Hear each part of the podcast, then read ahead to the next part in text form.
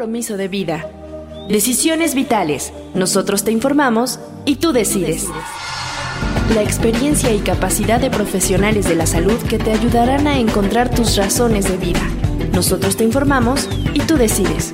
Decisiones vitales.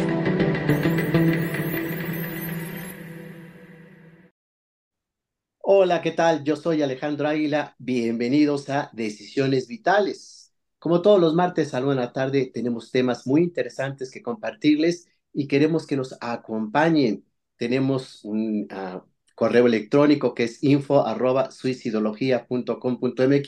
para responder a todas preguntas, inquietudes, comentarios o algunos temas que les interesen que hablemos aquí en Decisiones Vitales.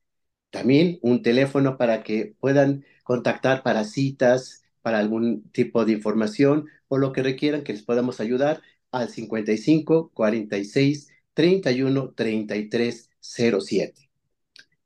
Y el día de hoy vamos a compartir un tema que nos parece bastante interesante porque viene el año nuevo queremos obviamente también cosas nuevas, vida nueva, mejorar en ese 2024. Por eso nuestro tema de hoy cambia tu perspectiva y cambia tu año. Hay que ver la perspectiva que tenemos respecto al futuro y cómo podemos organizarla, estructurarla. Y para ello tenemos una invitada especial que nos ayudará para este camino porque a eso se encarga, eh, a eso se dedica, ayudar y acompañar a las personas para realizar sus sueños. Y le damos la bienvenida a Mariale Buenfil. Hola Alejandro, pues muchas gracias y sí, como dices, estamos iniciando un, un año este, y estoy muy emocionada de tenerlos hoy en nuestro primer episodio del nuevo año y como siempre nos pueden contactar en todas nuestras redes sociales, nos encuentran como Suicidología. Hoy hablaremos de un tema para este comienzo de año, lo titulamos Cambia tu perspectiva y cambia tu año.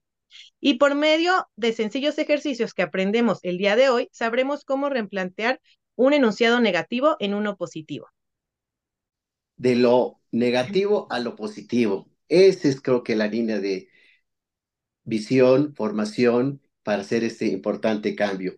Y le damos la bienvenida a Selene Serrano Garmendia. Selene, qué gusto que estés con nosotros. Hola Alejandro, hola Mariale y bueno, a todos los que nos están escuchando.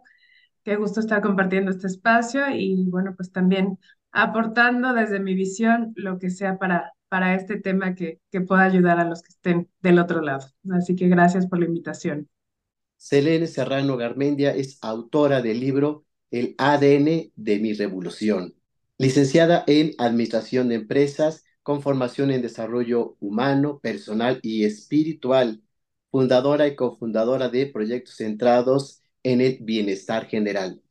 Y efectivamente ese bienestar general es el que queremos para todos nuestros públicos, todos los disponibles que nos hacen el favor de vernos y acompañarnos, cómo guiarlos, cómo llevarlos, cómo hacer que esta perspectiva de uno cambie en este 2024, Selene.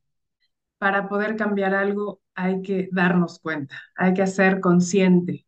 Entonces muchas veces es empezar porque es una perspectiva de vida y habemos muchas personas que en su momento, eh, pues, no sé, yo llegué a vivir una vida muy acelerada, muy en, como en este movimiento que te invita el mundo a estar siempre productivo y con poca conciencia de qué era realmente lo que yo quería de la vida.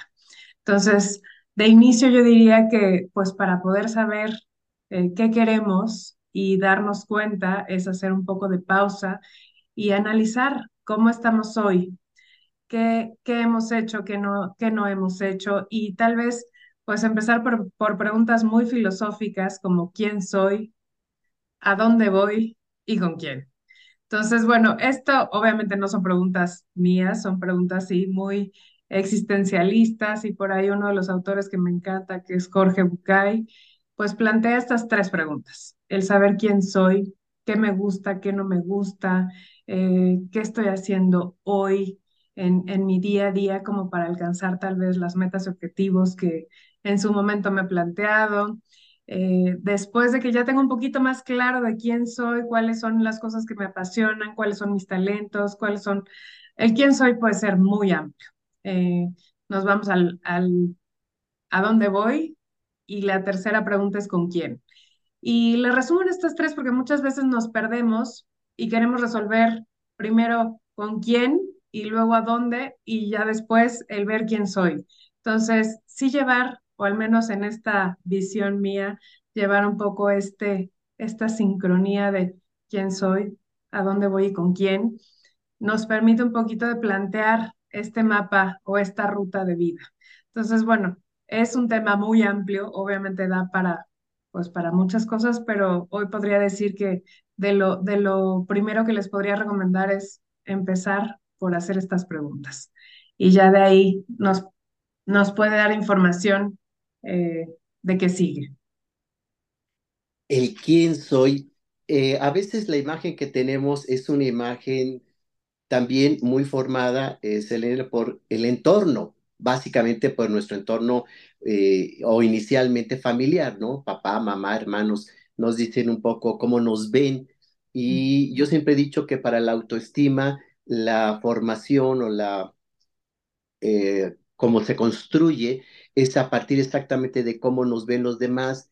Aquí hay, habría distorsiones, habría algunas situaciones que a lo mejor no son tan claras, pensando en que pues la familia nos puede querer mucho y elevar y hacernos sentir este, príncipes y superiores, y a gente que nos odia, pues nos hace sentir que no valemos o que no somos nada. ¿Cómo saber el justo medio o lo más cercano a la realidad, Selene? Creo que sí, nos, nuestra personalidad se va formando dependiendo de todos estos estímulos externos que recibimos desde que somos pequeños y, y que muchas veces, pues si seguimos como muy en el, eh, tal vez, eh, carrera de la vida, no haciendo estas pausas para reflexionar, pues nos quedamos con esa visión, ya sea de nuestros padres, de nuestros maestros, de nuestros amigos, y no nos damos cuenta un poquito de quiénes somos verdaderamente desde nuestra visión. Entonces, eh, yo diría que es sí encontrar este, ok, de lo que me dicen desde fuera, de todos estos estímulos externos, qué sí me hace sentido, qué sí resuena conmigo y qué puedo dejar a un lado, porque muchas veces eh, las opiniones de los demás pueden impactar y creo que todos vivimos a veces de, pues, de esta opinión externa que difícilmente podemos decir ya no me importa, ya este, yo hago lo que quiero, pero siempre hay como esa sensación de la mirada del otro. Y creo que también cuando, cuando entendemos que somos espejos, o al menos yo siento esta, esta postura también muy, muy, muy veraz en el que podemos reflejarnos en, en las demás personas. Y a mí, no sé, me, me gusta que cuando alguien me dice, Selene, es que me encanta X cosa de ti, ¿no? Siento que es Ok, muchas veces cuando vemos algo lindo en otra persona es porque nosotros también lo tenemos. Y en esta postura también de cuando vemos algo que no nos gusta en el otro es porque también hay que trabajarlo nosotros mismos. Entonces, creo que en la medida en que podemos reflejarnos en las otras personas, también podemos encontrar muchas respuestas para quiénes somos nosotros. De hecho, la intención exactamente es cómo nos vemos, cómo nos ven los demás y empezar como a digo yo, armar esta imagen que tenemos. Eh, desde el psicoanálisis, escuchándote, hablamos un poco de proyecciones, ¿no? Cómo proyectamos mucho este, en el afuera cosas de nosotros y a veces también introyectamos, es decir, vertemos en nosotros algunas cosas de los demás o de lo que nos gusta o inclusive rechazar lo que no nos agrada. Pero entonces, para esta perspectiva que vamos a generar, partiría de exactamente qué quiero y qué no quiero? Sí, yo creo que también es muy valioso el encontrar cuáles son nuestros principales valores que yo vería como nuestros pilares de vida. O sea, en dónde estamos cimentados. Eh, también una analogía que me encanta es, a veces queremos encontrar respuestas si fuéramos un árbol en las ramas cuando muchas de las respuestas están en las raíces. Entonces, ver dónde están nuestras raíces, en dónde estamos poniendo como ese, pues sí, independientemente de que todo se mueva afuera, eh, ¿qué nos ancla a la tierra? Y me gusta hablar mucho como en metáfora, porque a veces es más sencillo como entender esta parte de, sí, cuáles son esos valores, esos pilares que me sostienen independientemente de que en el exterior pueda haber mucho ruido, mucho movimiento, mucho caos, creo que también pues estamos en una época en el que El invierno obviamente nos invita a estar hacia adentro. El frío es, es como algo muy, eh, muy claro de que nos lleva a hacer introspección y de repente las épocas nos invitan a estar hacia afuera, estar como pues conviviendo con los demás y también un poco esta presión social de estar felices cuando probablemente no nos sentimos tan bien porque seguramente pues comparten conmigo que está demostrado en muchos estudios que el frío pues sí afecta nuestro estado de ánimo. Entonces, el que no haya tanto sol, el que las noches sean más largas y los días más cortos, pues sí, eh, yo de las cosas que también les puedo decir es que el invierno nos permite mucho hacer este trabajo de introspección. Y yo diría que no del último año, porque a veces somos muy dados a decir, ¿qué pasó el último año y hacer el balance solamente de un año? sino detenernos un poquito más, hacer un balance un poquito más general, tal vez los últimos cinco años y replantearnos algunas cosas, porque creo que siempre es un buen momento para cambiar de rumbo si es que lo que estamos haciendo el día de hoy no nos tiene plenos, no nos hace sentir este, satisfechos, no nos hace conectar con esa emoción de despertarnos todos los días y hacer lo que verdaderamente nuestra alma de alguna manera vino a, a manifestar. Pues no repetir lo del año pasado, sino realmente renovarnos, cambiarnos y buscar en nuevas cosas para que nos vaya diferente, ¿no? Yo dejé de hacer los clásicos propósitos de año nuevo. A mí ya no me funciona. Ándale. Como que de alguna manera, sí, año tras año, pues por varios años escribía mis propósitos de año nuevo y luego me frustraba de que los veía y realmente no había hecho gran cosa. Pero si hacemos una lista muy grande, conectamos con el estrés, conectamos con la frustración de tal vez no poder cumplir una lista tan larga, sino poner prioridades. O sea, realmente decir de todo lo que en algún momento quiero cambiar, tres cosas, ver todos los ámbitos de nuestra vida, en cuáles son los que tenemos que poner más foco y sobre esos enfocarnos, pues no querer cambiar todo de golpe, sino enfocarnos en menos cosas para que eso nos ayude a realmente poner metas y objetivos claros y poder medir si realmente tuvimos avance en eso que para nosotros es prioritario. Pero también eh, a veces estas metas pueden ser individuales o familiares o grupales o de pareja, es decir, no solo con nosotros, sino con alguien más, ¿no? Por supuesto. Sí, creo que eh, en la medida en que nosotros vamos como avanzando en nuestros objetivos personales, a veces también es más sencillo hacer objetivos de pareja, hacer objetivos familiares.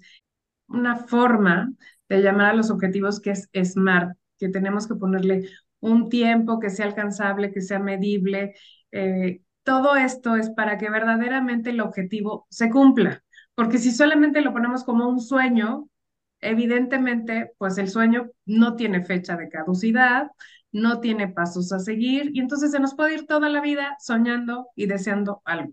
Entonces sí tenemos que ponerle pues una meta, o sea, metas pequeñas para llegar al objetivo y que sea obviamente con una fecha de caducidad que puede ser flexible porque pues la vida a veces nos mueve hacia muchas otras cosas y es importante también tener esta flexibilidad, pero que tengamos claridad porque eso nos permite que sea mucho más eh, alcanzable esto que queremos primero es una meta que sea realista, ¿no?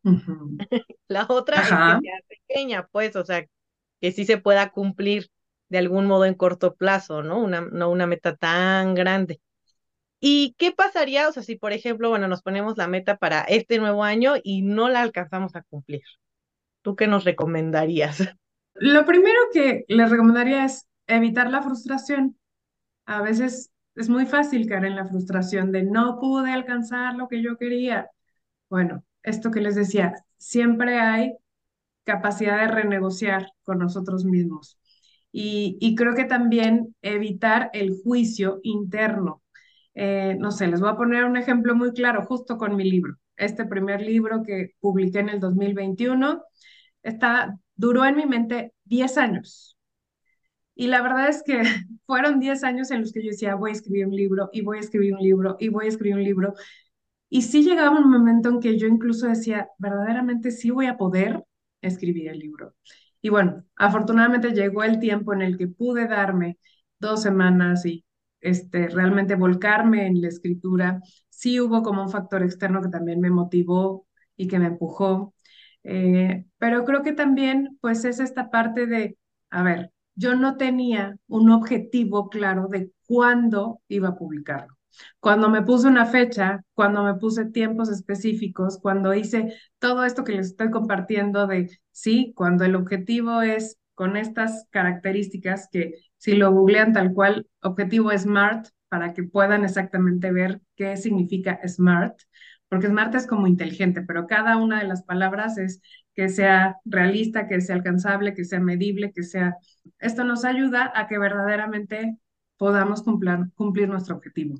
Pero regresando a lo que decías, Mariale, ¿qué hacer? Pues simplemente es, uno, evitar caer en la frustración. Dos, recorrer un poco el plazo y ver de lo que hemos hecho siendo como súper eh, sinceros y honestos con nosotros mismos, qué sí hice de lo que había puesto como metas para llegar a ese objetivo y qué no. Y obviamente ahí, pues como que ajustar las tuercas. Bueno, me parece muy interesante tu historia, Selena. Bueno, ahorita ya que nos mencionas que estuviste 10 años, ¿no? Pensando en el libro, pues me gustaría igual que les pudieras contar a todos los que nos están escuchando hoy, a los disponibles.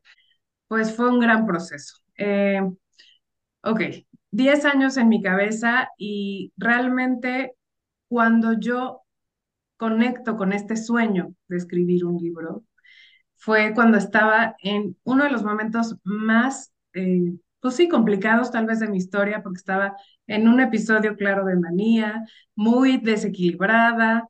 Entonces fue como de, quiero escribir un libro. Y de inicio eh, la idea era, voy a rescatar la historia de mi familia y voy a sacar la verdad a la luz y todos estos secretos bien guardados, eh, que evidentemente, pues bueno, no me iba a dar la vida, en primer lugar, hacer esto. Dos, la mayoría de los personajes que estaban o que quería como retomar, pues ya trascendieron. Y como que llegó un momento en el que, por supuesto, en esa transición de 10 años, pues sí, fui conectando con eh, información muy valiosa, me fui formando en, en varios cursos, talleres, eh, formaciones, fui entendiendo qué pasó en mí, porque mucha, mucho de lo que sucedió conmigo y haber conectado con los extremos emocionales, lo que es manía y también estuve en depresión profunda, fue obviamente tener como mucho más empatía con las personas que llegan a pasar por este tipo de situaciones. Entonces fue lo que me empujó y lo que me motivó a formarme en mucho de lo que hoy puedo decir que comparto. Llegó una persona y me dijo, Iselene, ¿para cuándo tu libro? Y, bueno, fue una persona que también eh, me dijo, si te aplicas a escribir y, y publicas tu libro, pues estaba la posibilidad de ir a la Feria Internacional del Libro en Guadalajara en el 2021. Que yo dije, ok, estas oportunidades no se presentan todos los días. Entonces, ¿Ya lo habías empezado a escribir en ese momento? Ya llevaba dos intentos, o sea, ya llevaba dos intentos en el que sí me ponía a escribir, pero algo sucedía y entonces me distraía, sentía que no era tan importante, me ganaba mucho esta parte de hacer algo productivo.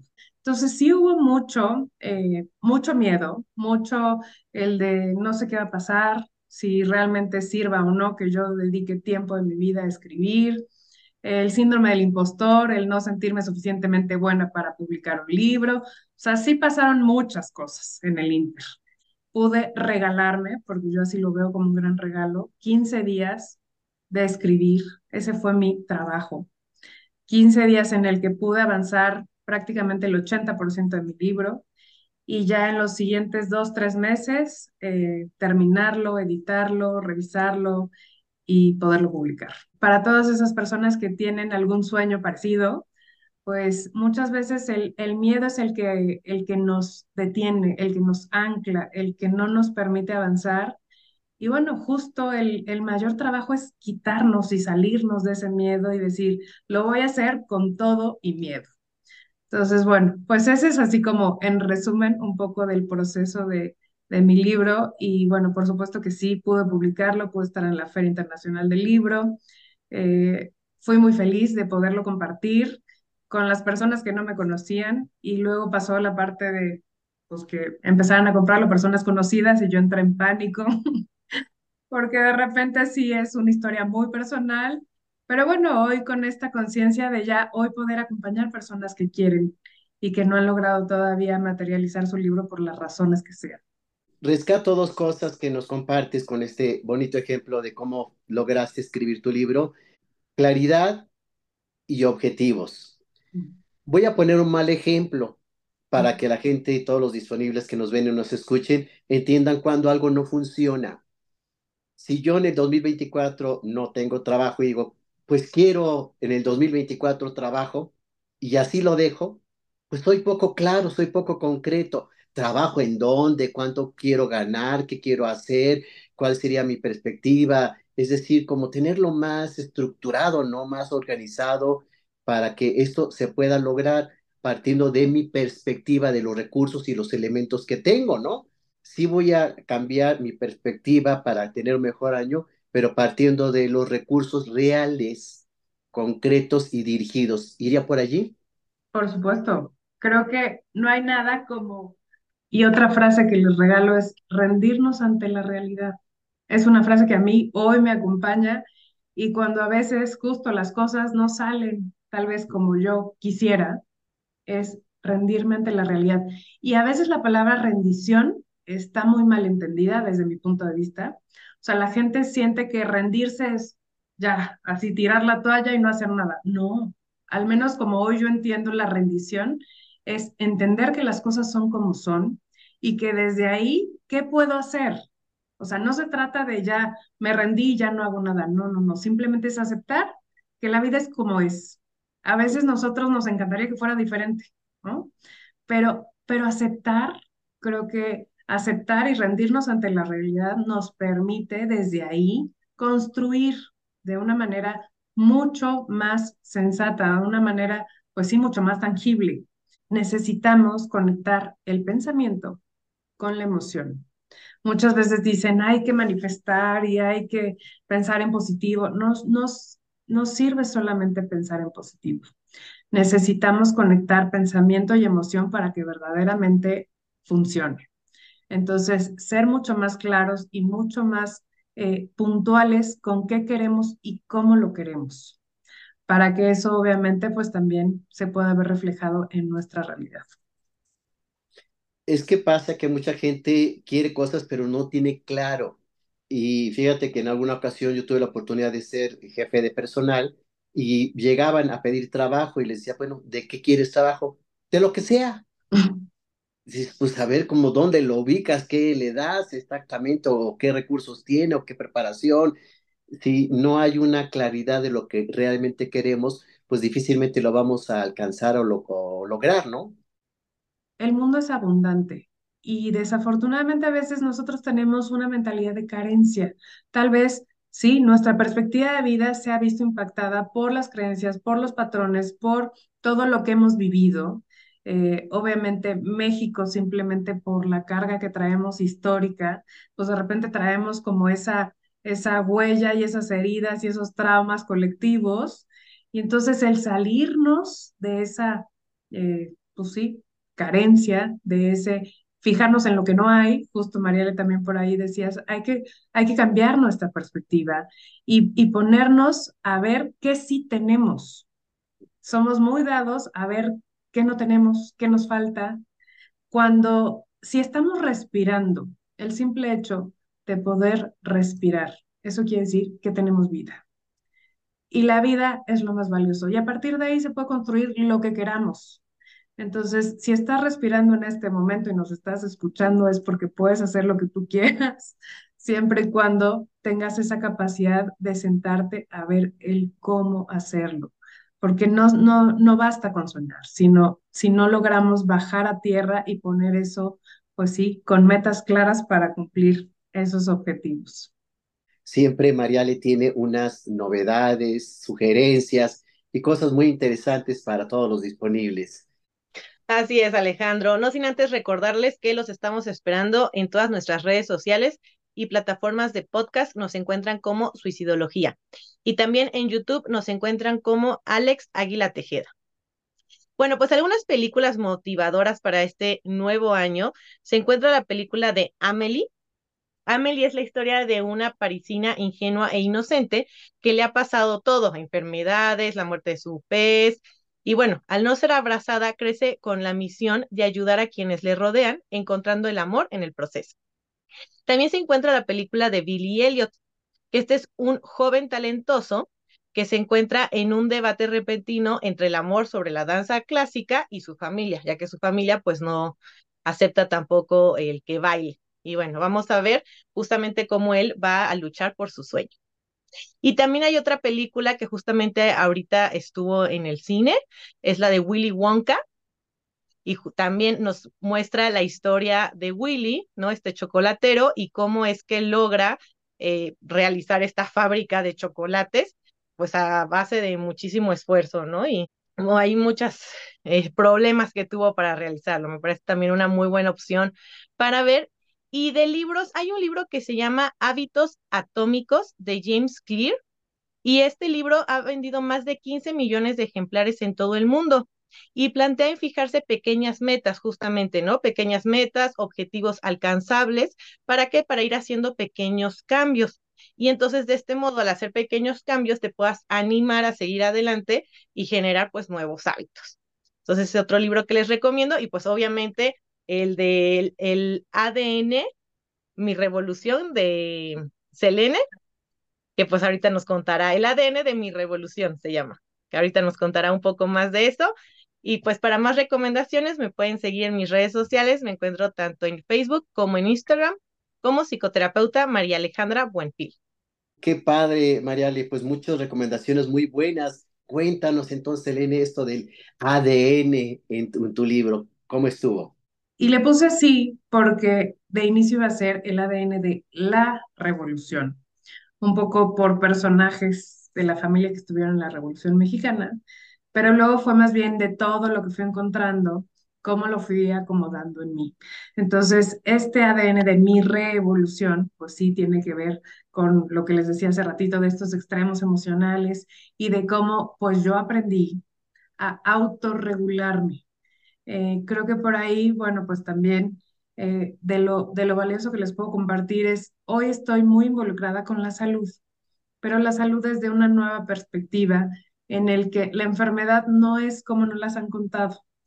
Eh, estoy en contacto con, pues sí, con varios médicos que hoy divulgan y promueven lo que es medicina germánica, el modelo de cinco leyes biológicas del doctor Hammer, y, y en el que se regresa el poder de la salud a nosotros, en el que si nosotros nos convertimos en protagonistas de nuestra vida, que si realmente hacemos este autoconocimiento, no solamente de qué nos gusta, qué no nos gusta, sino desde lo que comemos, qué nos cae bien, qué no nos cae tan bien, el, el poder observar aquellas cosas en las que, pues sí, nos da miedo, en el que tuvimos tal vez, eh, pues sí, algún impacto. Aquí se habla de que pues, las enfermedades se derivan de un shock biológico. Un shock biológico es algo que vivimos de manera inesperada, que fue muy fuerte, que normalmente lo vivimos en soledad. Entonces, eh, bueno, pues creo que este libro, yo ya estaba como terminando de haber estudiado muchas cosas, las cinco leyes llegaron al final, pero bueno, es una novela, eh, les puedo decir que es una tragicomedia. eh, la verdad es que narro mi proceso de sanación, o sea, sí, mucha esta parte de cómo logré yo pues ya hoy salir del rol de la víctima y, ponerme como protagonista de mi vida, el sentir que y el, el, tener la confianza de que todo lo que en algún momento viví, pues también desde mi ser álmico lo elegí. Yo sé que todos podemos, no sé en qué crean nuestros disponibles, pero bueno, yo creo en Dios y también creo en muchas otras cosas. Y, más allá de, de sentir que los demás nos hacen o no nos hacen cosas, es saber que nosotros elegimos cada una de las experiencias de vida, por más complejas que hayan sido, para evolucionar, para crecer, para transmutar, para trascender. Entonces, bueno, pues hoy la verdad es que este libro, pues sí, eh, es, es un ejercicio pues muy catártico, que a mí me permitió también el, pues ya liberar mi historia y por ahí decía, pues es mi visión, obviamente, de la historia, eh, siendo como muy respetuosa de no poner nombres, obviamente, de, de personajes que tal vez no pueden salir muy bien desde mi visión. Pero bueno, ya hoy también contenta de que pues ya estoy escribiendo mi segundo libro, ahora sí de un tema este, que está relacionado, ya no va a ser novela este, de mi vida, simplemente, pues sí, un tema por ahí que también creo que es importante seguir alzando la voz, seguir compartiendo una visión mucho más neutra, fuera de pues este estigma social y ya, los, ya les contaré si, si en su momento se da la oportunidad de, de qué va este nuevo libro. El compartir lo que uno hace también es una forma de darle a los otros herramientas, elementos y pues este primer libro que tú escribes, yo siempre digo que las biografías a veces son motivadoras. Si el otro pudo, yo también puedo. A manera de conclusión, en esto de cambia tu perspectiva y cambia tu año, en la medida que nos conozcamos, que hagamos un proyecto, un plan, María le, lo decía por pasos, por este, una meta que se pueda lograr, pero sobre todo con esa estructura, ese plan, proyecto bien dirigido, es más fácil que logremos los cambios y evitar repetición de lo mismo malo del año pasado. ¿Dónde te pueden contactar? Muchas gracias, Alejandro Mariale. Estoy en redes eh, como Selene-Serrano, bueno, en Instagram. Y me parece que Facebook sí es mi nombre completo, Selene Serrano Garmendia. También me pueden mandar un correo a selene.serrano.garmendia arroba gmail.com. Y bueno, por ahí estoy por empezar un segundo programa para personas que quieren escribir no solo su historia, sino un, un libro de algún, de algún tema que les apasione y que quieran compartir con el mundo, o ese libro que les hubiera encantado leer en algún momento de su vida y no existía. Eh, realmente sí me he dado cuenta que el proceso es el mismo. Eh, lo importante es sentir que que estamos acompañados y vamos de la mano de alguien para poderlo, pues sí, cristalizar. Entonces, bueno, gracias, gracias por la oportunidad de estar aquí compartiendo este tema con ustedes. Y bueno, feliz de por ahí que me, que me empiecen a seguir también en mis redes. Y pues agradecer a todos los disponibles que pues nos acompañen en cada emisión. Yo quiero decirles que tenemos nuestra página es suicidología.com.mx y ahí pueden encontrar bastante información sobre prevención de suicidio, sobre este y otros temas de salud mental y que nos acompañen todos los martes a la una de la tarde. Yo soy Alejandro Águila y nos vemos en una siguiente emisión. Cuídense mucho.